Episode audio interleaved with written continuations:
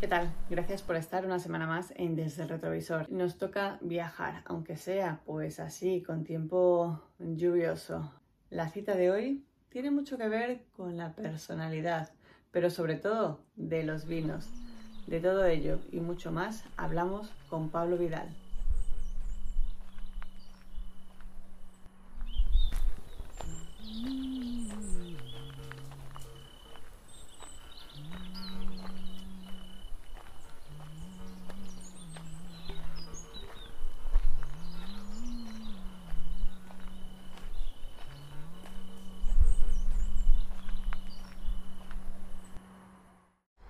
Sí, muchas viñas, pero Pablo, que no falte nunca la naturaleza. Que no falte, claro. Si no tenemos naturaleza, no tenemos futuro. Qué pena que tanta gente no pueda ver justamente eso, ¿no? Que la naturaleza es nuestro futuro. Sí, bueno, quizás, y sobre todo en estos momentos, eh, todo lo que procede de la tierra, todo lo que nos ofrece la naturaleza, es un momento de conservarlo y aprovecharlo y reutilizarlo, ya que parece ser que los recursos se nos están agotando, ¿no? Y somos nosotros los que los estamos agotando, la, humanidad. ¿Alguna vez te planteaste que la naturaleza se pudiese terminar, se pudiese acabar? Sí, casi todos los días. ¿Mm? Solo hay que escuchar las noticias. es, una realidad hoy. Eh, la humanidad crece de una manera exponencial y estamos utilizando los recursos de una manera irracional, con lo cual el desequilibrio conllevará, si no cambiamos nuestra forma de actuar, conllevará irrevocablemente que destrocemos la naturaleza y posteriormente a nosotros mismos, como un virus. En tiempo de coronavirus, qué paradójico, ¿no? Hablar de virus. Pero un virus es, es ese eh, ese microorganismo, ese, agente que al final eh, muere con, su con el propio huésped. Eh, hay pocos animales que les suceda eso, sin embargo los virus también, y la humanidad se está comportando así con, con el entorno natural. Pues no te sabría decir, no obstante, independientemente de la individualidad de cada persona en la toma de decisiones en el día a día, desde reciclar o desde cualquier actividad, o desde hacer un consumo eh, excesivo y una falta de reutilización, independientemente de eso, pues hay una parte importante que son pues, los grandes poderes económicos que al final son los que deciden qué es lo que vamos a hacer el resto, ¿no? en, su en la gran mayoría de las afecciones naturales. Pero no lo sé, yo desde luego sí, eh, creo que ahora soy más consciente de la fragilidad que, nos envuelve. ¿no? Mm, ya lo era, pero ese punto de inflexión del coronavirus, de la pandemia, te deja ver que la naturaleza al final eh, desarrolla determinados mecanismos en los cuales mm, podemos llegar a un punto final eh, si no la cuidamos. Somos un, granito, por decir mucho, de arena en lo que es el universo, ¿no? con lo cual somos, poco significativos, desde un punto de vista, al menos desde un punto de vista físico. Otra cosa sería ya un tema religioso, pero eh, desde un punto de vista físico, astral, somos insignificantes absolutamente. Y así nos deberíamos de, considerar. Otra cosa es que aprovechemos la conciencia que, tenemos para disfrutar de este, del momento, del paso por, por, ese estado de conciencia en un mundo bello. Pero además, no solo que lo disfrutemos nosotros, sino que dejemos que eh, el futuro, nuestros hijos, descendientes o el resto de las personas, aunque no sean de tu familia, puedan seguir eh, disfrutándolo eh, sin deteriorar, y los animales, etcétera, ¿no? sin, sin, estropearlo todo. ¿Ese es un poco tu propósito, quizá, eh, con estos acompañantes que tenemos en la mesa, ese disfrute para con el resto de mortales? sí, realmente al final el vino no deja de ser más que un, un fluido que parte de la tierra y de la naturaleza, es, eh, zumo de, naturaleza, y que además nos proporciona una parte cultural y una parte social muy importante para la humanidad y el vino al final eh, debería de generar empatía y, disfrute y satisfacción, ¿no? Y a través de yo, a través de cada una de mis botellas, lo que intento es trasladar, trasladar eso a toda la gente que lo, que lo pueda consumir, ¿no? Y agradecérselo de esa manera, Por si alguien todavía pues, no se dio cuenta o no dio leído eh, el rótulo, hablamos de vinos con personalidad, que aunque es eh, Pablo Vidal. No tiene nada que ver a Isidro Vidal. No nos vayamos a confundir, ni vayamos a pensar que estamos por la, por la línea de la familia. que yo sepa, no, no, tenemos relación parentesco, pero nunca se sabe. A lo mejor en cuatro o cinco generaciones resulta que sí. Pues sí, porque al final no, eh, nunca se sabe. No se sabe. a lo mejor ahora y a raíz del retrovisor, pues mira, nos hace, se nos hace llegar pues ese, ese aviso de que sois familia.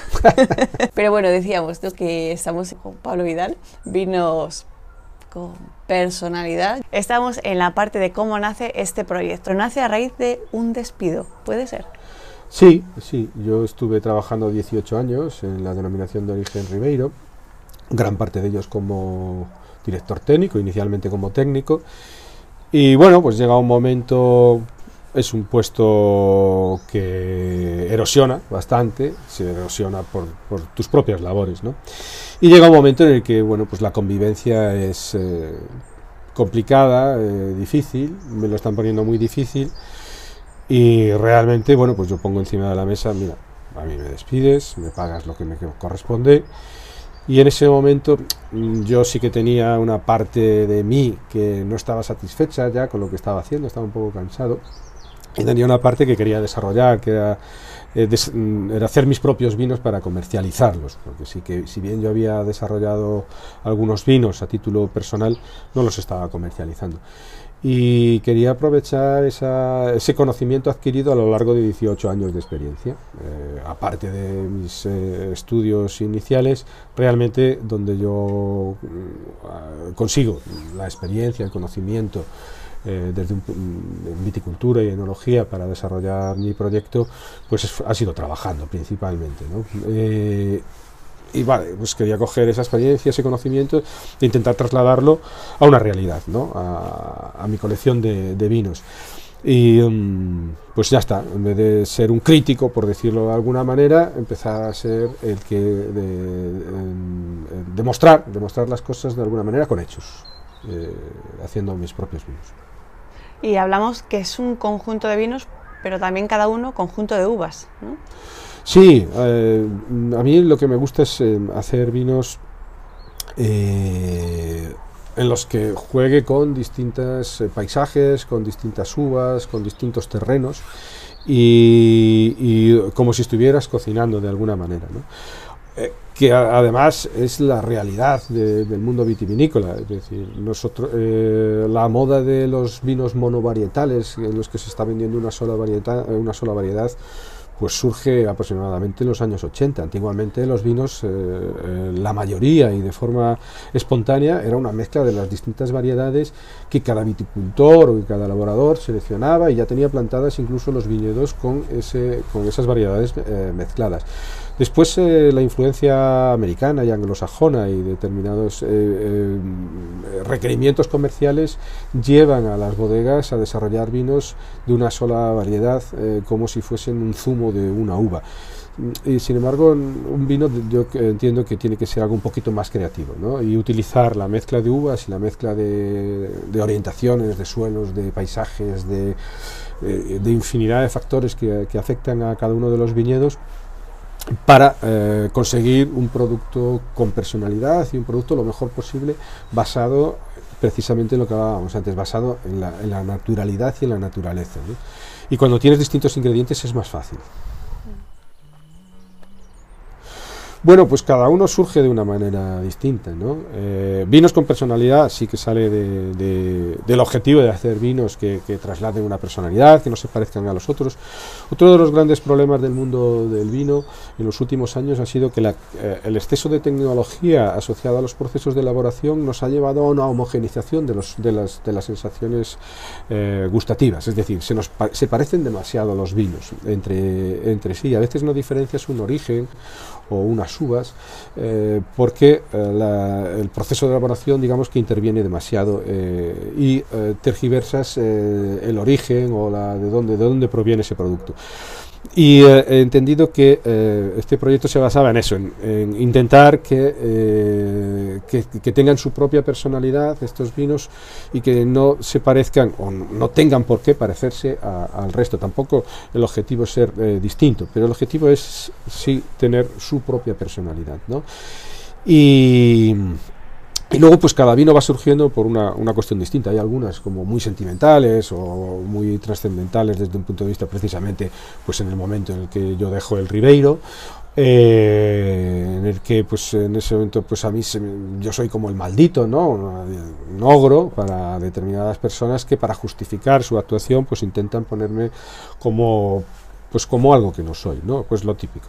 Y eh, eh, entonces, pues por eso creo eh, mi primer vino, que me lo fui a hacer a Valdeorras, que es Maldito. Y pues ahí viene de eso, ¿no? de, de, ese origen, de ese momento, digamos, un poco tenso laboral y personalmente. Y, bueno, pues eh, a mí me gustaban mucho los suelos, y me siguen gustando, los suelos de Valdeorras por su eh, carácter de pizarra y de arcilla, que son unos suelos que mm, prácticamente no existen por, por, Galicia, y menos por las zonas eh, vitivinícolas. Y quería aprovechar esos suelos para crear un vino tinto de Galicia que llamase la atención en cualquier parte del mundo, ¿no? porque a veces en Galicia solo los conocen como por los vinos blancos. Y mi idea era decir, no, quiero hacer un gran vino tinto en Galicia y demostrar que es posible, que se puede hacer. Y, bueno, eh, creo que hasta ahora ha tenido bastante éxito y se está comercializando por toda España y por, muchas partes del mundo. Y, este es el, primer vino y maldito viene de ese, de ese nombre. Eh, eh, renacido, pues es cuando yo vuelvo al Ribeiro a mis orígenes profesionales a desarrollar eh, un vino eh, blanco allí. Eh, deciros que todos los vinos, tanto los blancos como los tintos, realmente yo, hay otro, otro pilar básico en, mi proyecto que es olvidarnos de que los vinos gallegos tengan que ser jóvenes del año ni nada así. yo hoy estoy comercializando vinos de dos y de tres años y abro botellas de, hace, de seis y de siete años y están eh, magníficas y muchas veces en las catas verticales de, pues al final a lo mejor resulta que un 2015 es el más valorado por, por, los, los, consumidores o por los catadores. ¿no? Y este es un valor que está poco aprovechado en Galicia y yo quería también aprovecharlo. ¿no? Eh, era algo que yo, de lo que yo era conocedor eh, por mi experiencia profesional previa, pero eh, que veía que la industria, las bodegas no estaban aprovechando esa, capacidad. Entonces, pues yo quería ponerlo también encima de la, encima de la mesa y, todos mis vinos se, basan en, en, eso, en hacer vinos de guarda, hacer vinos que eh, los hago con lentitud en la bodega y que luego nos permitan pues abrir una botella al cabo de varios años y disfrutar y sorprenderte cómo ha crecido. ¿no? Al final también lo de vinos con personalidad encuentro muchas veces el parecido entre un vino y una persona. ¿no? Cuando un vino recién hecho, eh, muchas veces es muy exuberante, eh, pero no deja de ser un adolescente. Pues los adolescentes a veces también son muy exuberantes, pero quizás les falta un poco de conversación y de profundidad en sus reflexiones. ¿no? Y un vino le pasa algo parecido. Al principio es muy exuberante y poco a poco va ganando, eh, se va redondeando y va ganando complejidad y se va volviendo algo mm, como una persona más reflexiva, más pausada, pero que te cuenta más cosas en una conversación que un adolescente que es muy intenso. Y ese es otro también una parte de la filosofía de, de mi proyecto. Y después pues fue poco a poco, ¿no? Luxuria eh, surge más una vez que desarrollo el vino. Eh, una vez que desarrollo el vino, yo aquí tengo una idea en cuanto a desarrollar un vino y quería buscar mm, algo con un perfume muy complejo, muy basado en, especias, en hierbas aromáticas, en distintas maderas, que a veces eh, se asemejaba a un perfume. Y según se fue haciendo la primera elaboración, en el 2016, yo veía que, tenía esos tildes. ¿no? Y entonces le busqué un nombre que también mm, se pudiera utilizar para, un perfume, ¿no? pues luxuria, ¿no? Eh, que sería, bueno, pues como seguro que ya sabéis, eh, eh, lujuria en gallego. Por segunda, el segundo nombre viene un poco más de forma espontánea. realmente yo estaba buscando un nombre musical, este es la, estamos en la Ribeira Sacra, y estaba buscando un nombre musical, porque la viña en la que empecé a hacer este vino era como muy bucólica, muy mm, te relajaba mucho al estar allí y podía ser como también algo, pues eso, tomar un vino acompañado de una buena música, ¿no? Relajante. Pero era más bien relajante. Lo que pasa es que en el momento en el que yo estaba buscándole nombre, porque luego lo de los nombres también tiene la complicación de registrarlos. Eh, cuando yo estaba buscándole nombre para hacer un registro, y que también me, generara a mí y tal, pues me di cuenta que eh, rock and roll no estaba cogido. Y dije yo, pues ya está, ni melodía, ni, rock and roll. ¿no? Eh, fue un poco eh, algo espontáneo, algo que surgió porque vi que no estaba cogido y me pareció que era un nombre excepcional ¿no? para, para, un, para un vino. Y por último, Big Bang. Big Bang tiene un origen ya desde un principio en el objetivo del vino. El objetivo de este vino era hacer un tinto basado en las variedades primigenias eh, de tintas de Galicia.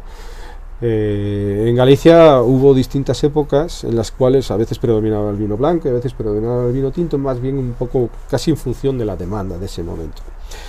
Pero eh, hoy casi toda Galicia está basada dentro de la uva tinta en mencía. Y esta es una variedad que realmente se introduce en Galicia hace aproximadamente 200 años. Sin embargo, las variedades que sí que predominaban eran el brancellao, el sousón, el caíño, y con estas variedades son con las que yo quise desarrollar un auténtico vino tinto gallego, auténtico. Con auténtico quiere decir que proceda de variedades que han nacido realmente y genéticamente demostrado en Galicia. Y por eso, pues eh, el nombre de Big Bang, ¿no? También como el comienzo de todo, del tiempo y del universo en sí mismo. ¿no? Pues del universo vitícola gallego, ahí es un poco eh, ese paralelismo donde yo busco el nombre de este vino. Y que, todos, mm, no hay ninguno así, porque sí, todos eh, al final tienen un trabajo bastante largo en la búsqueda del nombre y después también en la, en la imagen, la imagen. La etiqueta, pues, ¿no? veces, la etiqueta es también primordial porque acompaña, ¿no? Eh, yo esto lo hago con un amigo eh, pues de la infancia que me ha ayudado mucho en este sentido. Pero hay un trabajo entre los dos pues muy mm. de, de, retroalimentación entre ambos. ¿no? Y por ejemplo, Big Bang eh, se creó en gran parte de la etiqueta a lo largo de la pandemia y que había tiempo y no había prisas por sacar el vino y estuvimos más de un año para llegar a la conclusión final de la, de la etiqueta. ¿no? Porque yo también entiendo que eh, cada botella tiene que intento que llene todos los sentidos de alguna manera no desde la parte visual y luego por supuesto pues también la, parte gustativa no el disfrute del vino.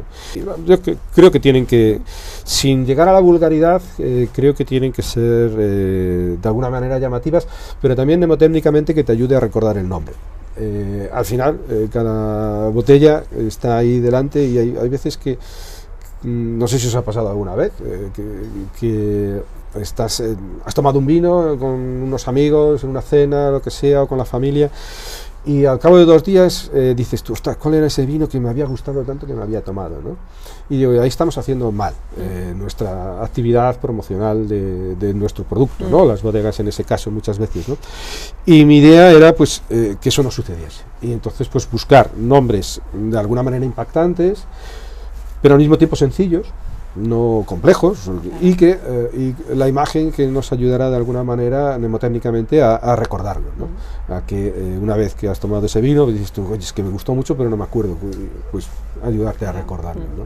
Eh, y dejar de ser tan serios en el mundo del vino, porque a veces observas que quizás sobre todo la gente joven, se escapa del mundo del vino porque, eh, porque lo ve como muy serio o muy técnico o que hay que saber muchísimo para disfrutar de un vino. Y entonces tú empiezas a hablar de cosas muy complejas a, alguien y dice, oye, mira, yo es que no. Yo otra cosa, ¿no? una cerveza, no déjame.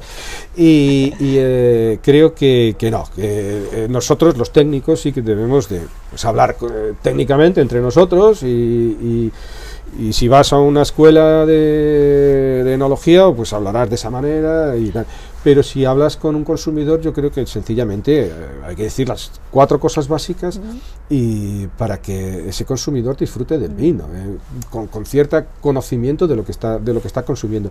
Pero el vino al final es para disfrutar, para disfrutar de él en compañía, uno solo, comiendo o sin comer, ¿no? Bueno, a mí me encanta pues abrir una botella, sobre todo una botella así de que tenga ya varios años y con una buena copa, una puesta de sol y sencillamente pensar en tus cosas. 20 eh, minutos. ¿Cuántas veces estamos 20 minutos disfrutando de nosotros mismos? ¿No? Pues eh, eso es una cosa importante de hacer, porque al final casi siempre estamos con el teléfono, en vez de disfrutando de nosotros mismos, estamos mirando a ver qué dijo no sé quién, qué dijeron de mí, y a veces esa introspección eh, es muy creativa, si, si conseguimos estar relajados, es muy creativa. Es importante pasar tiempo con nosotros. Acompañarlo con una copa concreta. Bueno, eh, concreta. Sí que es cierto que cada vino se puede expresar de manera distinta, según eh, el mismo vino de manera distinta según la copa, y podríamos buscar la copa perfecta para cada vino, pero creo que es demasiado tedioso y complejo y que no nos debemos otra vez de complicar la vida. ¿no? Pero sí que es cierto que un vino en una buena copa eh, lo vamos a disfrutar más que en un vino en una mala copa. Y desde luego un vino en un vaso o en una, o en una taza, eh, lo siento por esa tradición que tenemos en Galicia, bueno, yo creo que ya un poco perdida de utilizar la taza, pues incluso eh, muy fácilmente pensaríamos que es otro vino distinto y eh, no, eh, no, notaríamos muchas de las pequeños matices que nos puede aportar un, buen vino si lo tomamos eso, en, un, recipiente inadecuado. Pero con utilizar una copa ya, ya ganamos muchísimo. Cualquier copa, una copa. Cinco vinos aquí en la mesa. Mm, ¿Con cuál te quedarías? Depende del día. Depende del día, depende del plato. Depende del momento, no me quedaría con, ninguno en concreto. Eso es como si le dices a, a, unos padres que diga, oye, ¿con qué, ¿con qué hijo te quedas? ¿no? Pues no, no, no, realmente no. Pues te quedas con el hijo que te haya puteado menos los últimos días.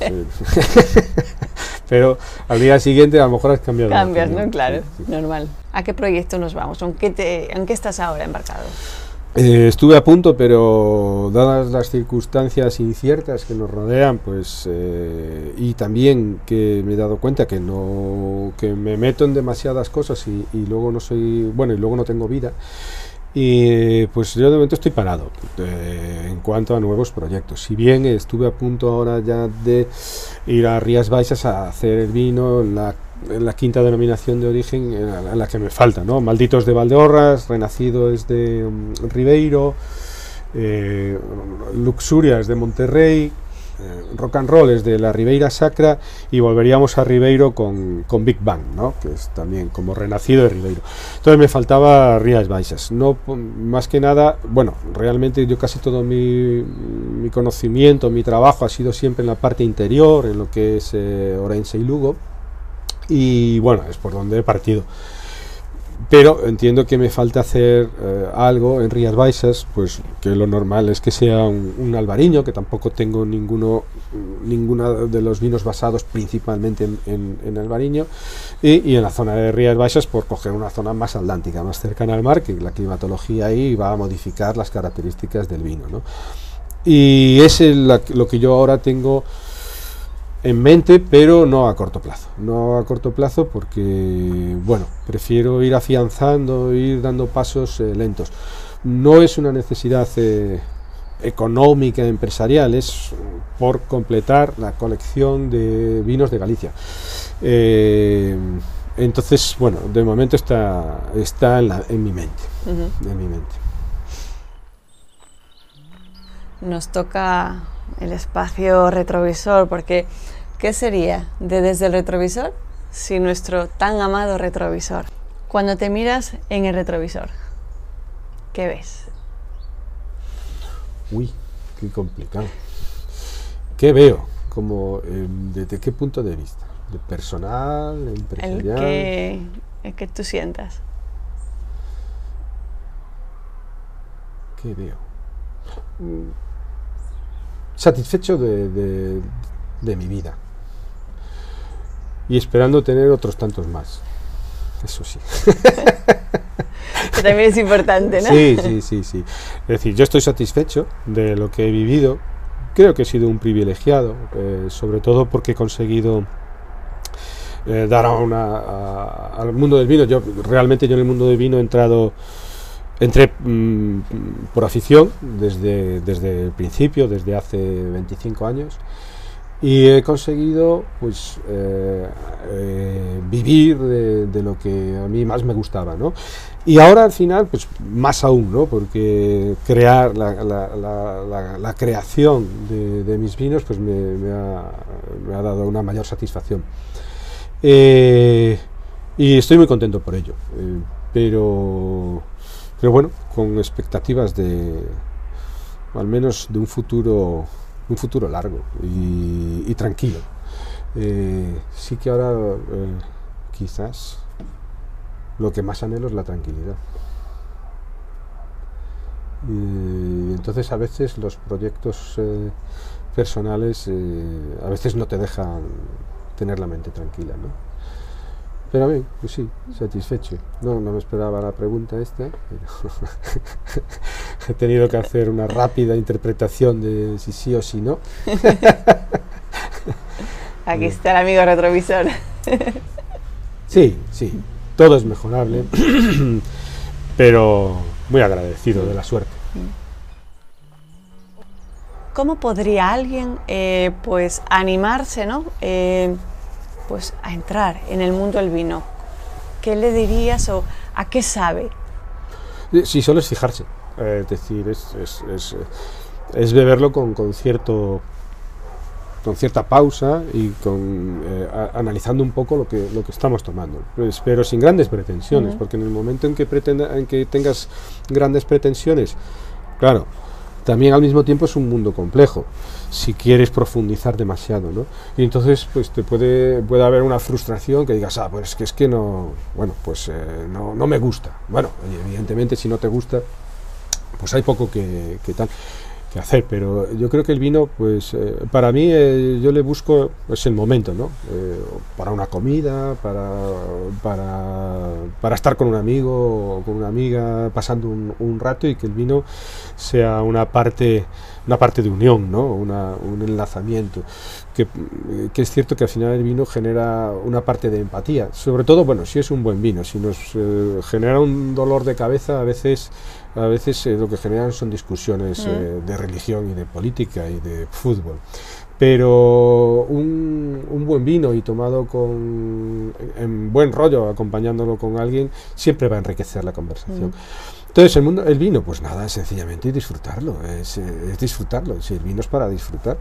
Pero al final lo que pasa, creo yo, eh, no solo en el mundo del vino, sino en todo lo que nos rodea que procede de la, de la agricultura y de la, y de la ganadería, de- del campo, eh, a veces está eh, poco valorado. Eh, no, ves todo ese trabajo que ese agricultor, que ese ganadero, y todos esos riesgos que ha corrido para porque está dependiendo absolutamente de la naturaleza para conseguir su producto final.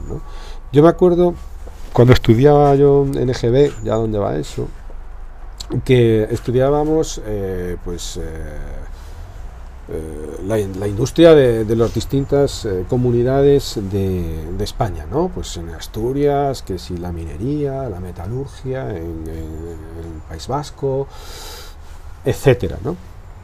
Pero no estudiábamos, decían, bueno, y, los quesos de aquí, y los vinos de allá, y el azafrán, y etcétera, etcétera, etcétera, de dónde vienen y cuál es la riqueza que nos ofrecen, la gran riqueza que tenemos en España.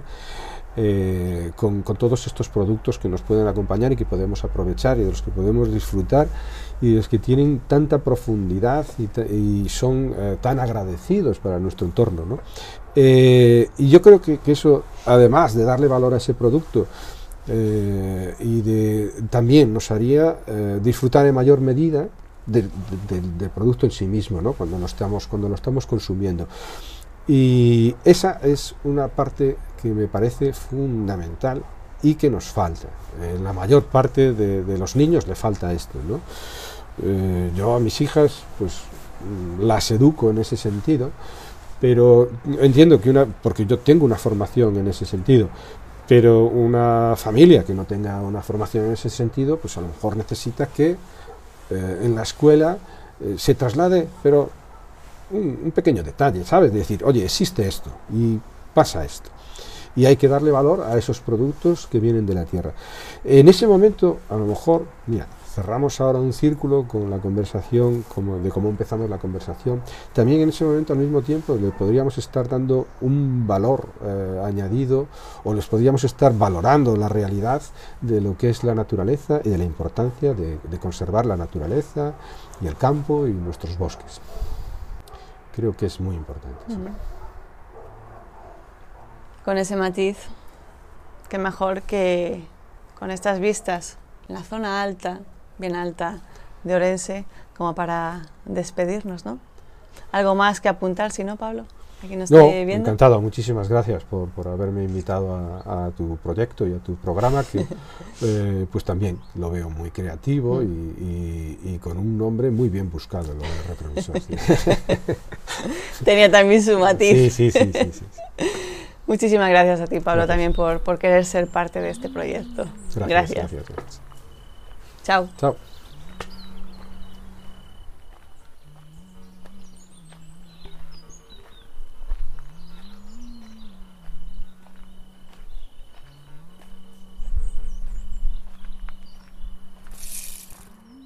A su nada desde el retrovisor.